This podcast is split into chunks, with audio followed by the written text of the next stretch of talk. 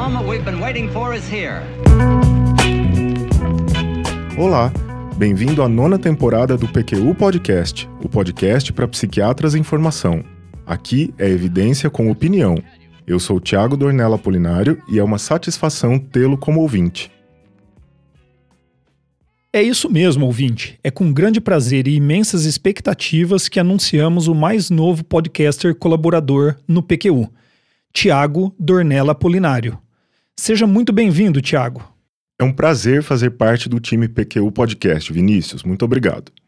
Então, ao trabalho, Tiago. Eu sei que você vai começar com um tema de grande importância. Conte para o ouvinte.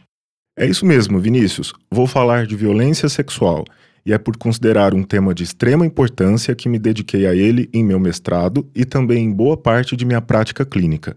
Trabalhei no CEA Vidas, Serviço de Atendimento às Vítimas de Violência Doméstica e Abuso Sexual do HC FMRP USP, referência em nossa região para o atendimento de vítimas de violência sexual, e no mesmo hospital supervisionei os residentes de psiquiatria no atendimento das disfunções sexuais no ambulatório de sexualidade e no atendimento de pacientes com TEPT no ambulatório de ansiedade. Não tenho dúvida, Tiago, que sua experiência vai nos ser muito útil por aqui. Mas antes de partirmos para esse tema tão difícil, por favor, faça a apresentação do PQU Podcast. O PQU Podcast é uma iniciativa independente do Luiz Alberto e do Vinícius, da qual fico muito feliz em colaborar. E o PQ Podcast está se aproximando do episódio número 200 e convidamos você, ouvinte, a participar. Que psiquiatra sou? Que psiquiatra quero ser? Dilemas, dificuldades, conquistas e sonhos do jovem psiquiatra. Envie uma mensagem para nosso WhatsApp 11 93236 7146 com uma dúvida, queixa, conquista ou história que queira compartilhar conosco e colabore com o episódio número 200 do PQU Podcast. Vou repetir o WhatsApp: 11 9 3236 7146. A violência sexual é uma das mais graves violações que uma pessoa pode sofrer. Atinge todas as sociedades, desenvolvidas ou em desenvolvimento, e é um grave problema de saúde pública. De acordo com uma meta-análise de 55 estudos em 24 países, a prevalência do abuso sexual na infância em meninas varia entre 8% e 31%, dependendo do tipo de abuso cometido. Outra meta-análise de 65 estudos com populações de 22 países evidenciou que 19,7% das mulheres sofreram alguma forma de abuso sexual antes dos 18 anos. Um estudo multicêntrico conduzido pela Organização Mundial da Saúde identificou que, no Brasil, a prevalência do abuso sexual antes dos 15 anos de idade situa-se entre 5,8% e 11,6%, variando em função da zona estudada, urbana ou rural, e do tipo de entrevista utilizado, anônima ou em contato direto com o pesquisador. É importante destacar que os estudos de prevalência apresentam heterogeneidade significativa com relação às definições de abuso sexual adotadas, o que limita a comparação dos resultados nas populações estudadas. Nossa, Tiago, esses dados são assustadores. E sabemos que muitas vezes os episódios de abuso não são nem mesmo reconhecidos como tal, porque a própria vítima, familiares, autoridades e mesmo médicos não reconhecem alguns comportamentos como violência sexual, entre outros motivos, por serem culturalmente validados.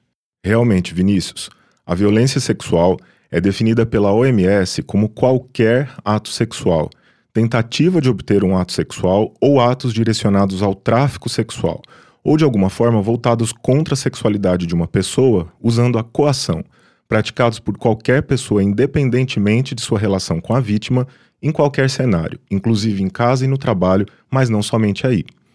O estupro é definido como a penetração forçada, fisicamente ou por meio de alguma outra coação, mesmo que sutil, da vulva ou do ânus utilizando o pênis outras partes do corpo ou um objeto, mas também pode incluir outras formas de agressão envolvendo um órgão sexual, inclusive o contato forçado entre a boca e o pênis, a vulva ou ânus. De acordo com o artigo 213 do Código Penal Brasileiro, a partir da Lei 12.015 de 2009, o estupro é um crime que se caracteriza por constranger alguém, mediante violência ou grave ameaça, a ter conjunção carnal ou a praticar ou permitir que com ele se pratique outro ato libidinoso, isto é, não apenas quando ocorre penetração. O casamento forçado, inclusive casamento de crianças, a negação ao direito de usar anticoncepcionais ou adotar outras medidas de proteção contra infecções sexualmente transmissíveis, o aborto forçado, atos violentos contra a integridade sexual das mulheres, como mutilação genital feminina, exames obrigatórios de virgindade, prostituição forçada e tráfico de pessoas com fins de exploração sexual, também são considerados violência sexual. O abuso sexual infantil corresponde ao envolvimento de uma criança em atividades às quais não pode compreender e consentir, em razão de sua idade e da etapa do desenvolvimento em que se encontra. Emprega-se o termo abuso sexual em geral para situações em que a criança ou adolescente sirvam à estimulação sexual de uma pessoa mais velha, que ocupa ou deveria ocupar uma posição de responsabilidade, poder e ou confiança em relação à vítima os perpetradores da violência sexual mais comumente são homens conhecidos das vítimas e frequentemente são parceiros íntimos ou, no caso da violência sexual na infância, um familiar próximo da criança, pai, padrasto, avô, irmão ou tio ou membro da comunidade. Perfeito, Tiago. Nunca é demais esclarecer conceitos tão importantes. Sabemos que qualquer experiência como essa pode ter repercussões terríveis na vida das pessoas. Pois é. Vou começar falando do impacto da saúde mental da mulher. Aumento de risco de depressão, transtornos de ansiedade, transtorno de estresse pós-traumático, transtornos alimentares e outros transtornos psiquiátricos. Há também, nesses casos, baixa autoestima, estratégias de enfrentamento mal adaptadas, distúrbios de identidade, baixo repertório de habilidades interpessoais e maior vulnerabilidade ao estresse. Os mesmos desfechos podem ser verificados nos homens, porém há menos estudos sobre as consequências de, da violência em homens devido à epidemiologia da violência sexual. Mais de 90% das vítimas de violência sexual pertencem ao gênero feminino. A violência sexual na infância tem sido associada também a percepções negativas no estado geral de saúde, aumento de risco cardiovascular em mulheres, problemas gastrointestinais, sintomas respiratórios, maior intensidade de somatização transtornos dolorosos, abuso de substâncias e tentativas de suicídio, resultando em prejuízo na qualidade de vida, no funcionamento e na maior utilização dos serviços de saúde. Vítimas de abuso sexual na infância têm maior risco de revitimização na vida adulta, isto é, de sofrerem novos episódios de violência sexual, e também são mais vulneráveis a sofrer violência doméstica. E especificamente na função sexual, quais as consequências? Mulheres que sofreram abuso sexual na infância têm maior prevalência de disfunções sexuais, bem como daquelas que sofreram estupro na vida adulta. A literatura indica que os problemas sexuais nessa população incluem desejo sexual hipoativo ou hipersexualidade, problemas na fase de excitação sexual, dificuldade em atingir o orgasmo, vaginismo, dispareunia e baixo grau de satisfação associada ao sexo. Em comparação com mulheres sem história de violência sexual na infância, as vítimas de abuso sexual também referem maiores níveis de sofrimento associado ao sexo, mesmo na ausência de disfunção sexual. Estudos têm mostrado que mulheres com histórico de violência sexual na infância são mais propensas a atribuir significados negativos à experiência sexual e podem até mesmo experimentar aumento de emoções negativas durante a fase de excitação sexual.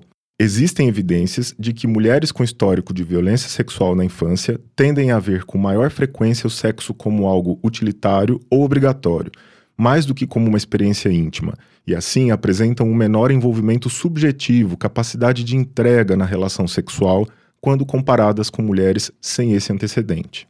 Estes dados são importantíssimos para alertar o médico de tudo o que precisa ser avaliado quando atende um paciente com histórico de violência sexual mas é claro que pessoas diferentes podem sofrer de maneiras diferentes o impacto da violência sexual. Concorda, Tiago?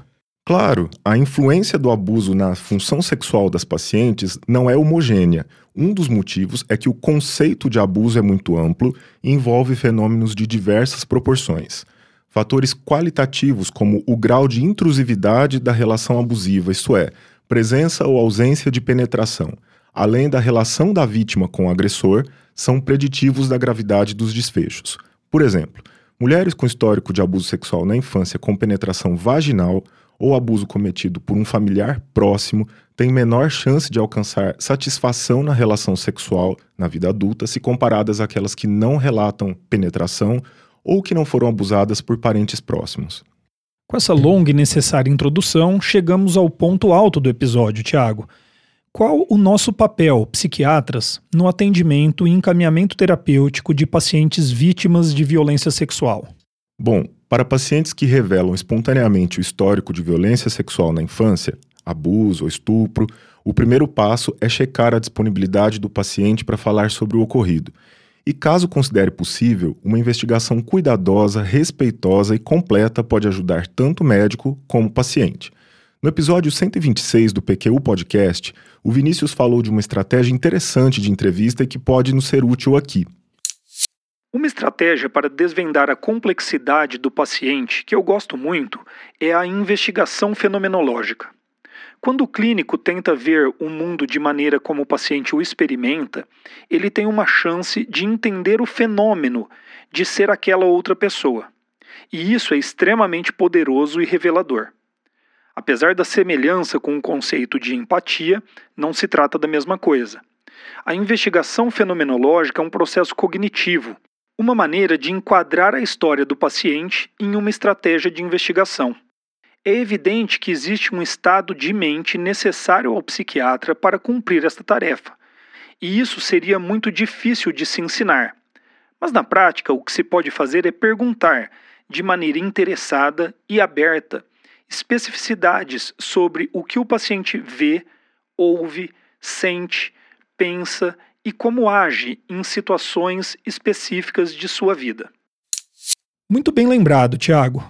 Aproveite que gostou da lembrança e nos diga como acha que essa estratégia se aplica ao atendimento de pacientes vítimas de violência sexual. Claro, a estratégia é realmente boa, mas deve ser utilizada com cuidado. Primeiro, porque, como você disse, devemos respeitar o momento do paciente. E se ele não estiver à vontade para falar sobre o episódio ou sobre algum ponto específico do, do episódio, isso não poderia, em hipótese alguma, parecer uma obrigação. Mas ok, se o paciente se dispõe a falar, a investigação fenomenológica exige do médico atenção, curiosidade clínica, disponibilidade emocional e tempo para acompanhar o paciente em sua narrativa, perguntando sobre como os eventos se desenvolveram, o que ele pensou, o que sentiu, como agiu e reagiu a cada momento, na tentativa de compreender a perspectiva do paciente não apenas dos fatos, mas sua perspectiva emocional. Detalhes de pouca relevância clínica a respeito do abuso devem ser evitados. Não se trata de instituir um tipo de tratamento chamado de debriefing psicológico, em que vítimas de trauma são estimuladas a, logo após o trauma, relatar tudo o que se passou com intuito terapêutico, do tipo catártico. Até porque esse tratamento tem resultados bastante controversos na literatura. Aqui o interesse é outro, e não há pressão para que o paciente fale. Ainda assim, esteja atento e preparado para lidar com emoções emergentes, principalmente a tendência do paciente a se culpar pelos eventos ocorridos. Realmente, Vinícius, o limite aqui entre o que pode ser visto pela paciente como acolhimento ou invasão é bastante tênue. Por isso, a estratégia é útil se utilizada com parcimônia. Seguindo em frente, o psiquiatra deverá investigar condições frequentemente associadas, como transtornos de humor, ansiedade, transtorno de estresse pós-traumático, transtornos alimentares e do sono, transtornos dolorosos crônicos, transtornos por uso de substâncias, risco suicida e outras formas de autoagressão. Também é importante avaliar o impacto da violência sexual na função sexual, desejo, excitação e orgasmo, e na satisfação com a vida sexual. A relação com o próprio corpo, autoimagem e autocuidado, as percepções e representações de si mesmo e das vivências afetivas e o funcionamento social também devem ser avaliados, preferencialmente com perguntas abertas, que permitam ao paciente se expressar livremente. É importante que se investigue qual a relação que o próprio paciente estabelece entre o histórico de violência sexual e as queixas trazidas ou dificuldades em uma ou mais áreas da vida. Em outras situações, nos casos em que a queixa que o paciente refere espontaneamente, por exemplo, sintomas de humor crônico, sintomas de estresse pós-traumático, abuso de substâncias, não revela o possível histórico de violência, a abordagem do tema é algo a ser feito com cautela, cuidado. Apesar de importante tanto para a compreensão quanto para o manejo do caso, não há maneira correta de se perguntar sobre o abuso. Abordar diretamente o assunto pode representar alívio para alguns pacientes, mas pode ser invasivo para outros. Oferecer informações e usar de normalização e generalização, formulando questões que explicitem a relação do abuso com questões de saúde mental e sexual, pode favorecer a entrada no tema, como nos seguintes exemplos. Ah, eu gostaria de lhe fazer algumas perguntas sobre coisas que podem ter acontecido a você e podem ter sido extremamente perturbadoras. Muitas vezes, as pessoas acham que falar sobre essas experiências pode ajudar. Eu começarei perguntando se essas experiências se aplicam a você e, se for o caso, lhe pedirei para descrever o que aconteceu e como você se sentiu naquele momento. Esse é um modo de perguntar extraído da SKID, né, do módulo que avalia justamente transtorno de estresse pós-traumático. Outros modos. Existe algo na sua história que faz com que você se sinta desconfortável ao passar por uma avaliação psiquiátrica? Se sim, gostaria de ouvir sobre isso para que possamos trabalhar em conjunto mais facilmente. Ou ainda, dizer algo como: pesquisas têm mostrado que o abuso sexual na infância ou mesmo na vida adulta é muito mais comum do que se pensava, e ele pode estar relacionado a algumas consequências para a saúde a longo prazo. Alguém já tocou seu corpo, fez carícias ou teve algum tipo de contato sexual indesejado ou sem seu consentimento? Dessa maneira, o profissional sinaliza que compreende a relação entre violência sexual e saúde, permite a quebra do silêncio e valida as experiências da paciente. Não é recomendado que se investigue detalhes do abuso, o que pode ser sentido como invasivo pelo paciente. Muito bom, Tiago. Não é fácil estabelecermos regras de avaliação e técnicas de entrevista quando se trata de um assunto tão delicado e que pode ser experimentado de maneira tão diversa pelas pessoas. Uma vez terminada a avaliação inicial, quais as condutas que o psiquiatra pode ou deve tomar a partir da identificação do histórico de violência sexual? Após a revelação, é importante que o médico comunique à paciente que ouviu seu relato, aceitou a informação e reforce que a vítima, ainda quando se trata de uma criança, nunca é responsável pelo abuso. Oferecer informações sobre a prevalência do abuso pode ser útil, tendo em vista o sentimento de isolamento vivenciado pelas vítimas, que contribui para a manutenção de culpa e vergonha.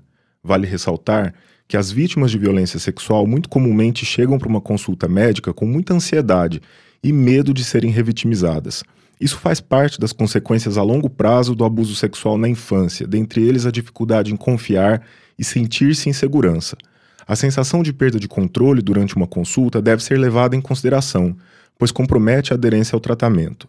Reações dissociativas, flashbacks traumáticos e emoções desagradáveis, como tristeza, culpa, medo ou raiva, e sentimentos de abandono e rejeição podem ser desencadeados. Dessa forma, é importante que o psiquiatra clínico transmita segurança e proporcione condições que garantam a privacidade e favoreçam o acolhimento das queixas com tranquilidade, sem julgamentos ou constrangimento relacionados ao tema. O tratamento farmacológico dos transtornos diagnosticados deverá ser conduzido de acordo com as evidências mais atualizadas. É importante que o psiquiatra esteja atento às relações transferenciais e contratransferenciais que podem se estabelecer. Afinal, ele está em posição de poder que pode remeter ao próprio abusador. Assim, é muito importante que o psiquiatra compartilhe as informações e o processo de tomada de decisões acolha as dificuldades de confiança no estabelecimento do vínculo, evite postura autoritária, excessivamente fria ou distante ou ainda o seu oposto. Atenção redobrada a princípios éticos que norteiam a prática clínica nesses casos, para que se evitem que situações de abuso se repitam agora no contexto clínico. A psicoterapia está indicada e deve ser sempre proposta como parte da atenção integral à saúde desse paciente. O encaminhamento deve ser feito com cuidado pois em nossa cultura, a falta de informações sobre os objetivos e método da psicoterapia e o estigma relacionado à saúde mental podem fazer com que o paciente não compreenda a importância dessa modalidade de tratamento, rejeitando-a ou assumindo que o médico não valorizou suas queixas, optando por transferi-lo para outro profissional. É importante dizer que o objetivo do tratamento é o reprocessamento de ideias, imagens e sensações ligadas ao evento traumático o que possibilita a reintegração da memória traumática junto às demais memórias de sua biografia, de maneira organizada e contextualizada. Dessa forma, traumas passados deixam de ser uma ameaça atual e constante e tornam-se parte de sua história. E eventuais partes que não possam ser modificadas, que sejam ressignificadas, relidas de outra forma, para que o paciente possa seguir em frente. Excelente, Tiago. Estreia corajosa que executou com excelência. Parabéns. Estamos muito satisfeitos em tê-lo no PQU Podcast. Que bom que gostou, Vinícius. Espero que você, ouvinte, também tenha aproveitado. Acesse a nossa página no Facebook e siga-nos no Instagram para ficar por dentro de tudo o que acontece no PQU Podcast. Confira em www.pqpodcast.com.br todos os episódios já publicados, com as respectivas referências, organizados por data, autor e sessão. Agradecemos sua atenção.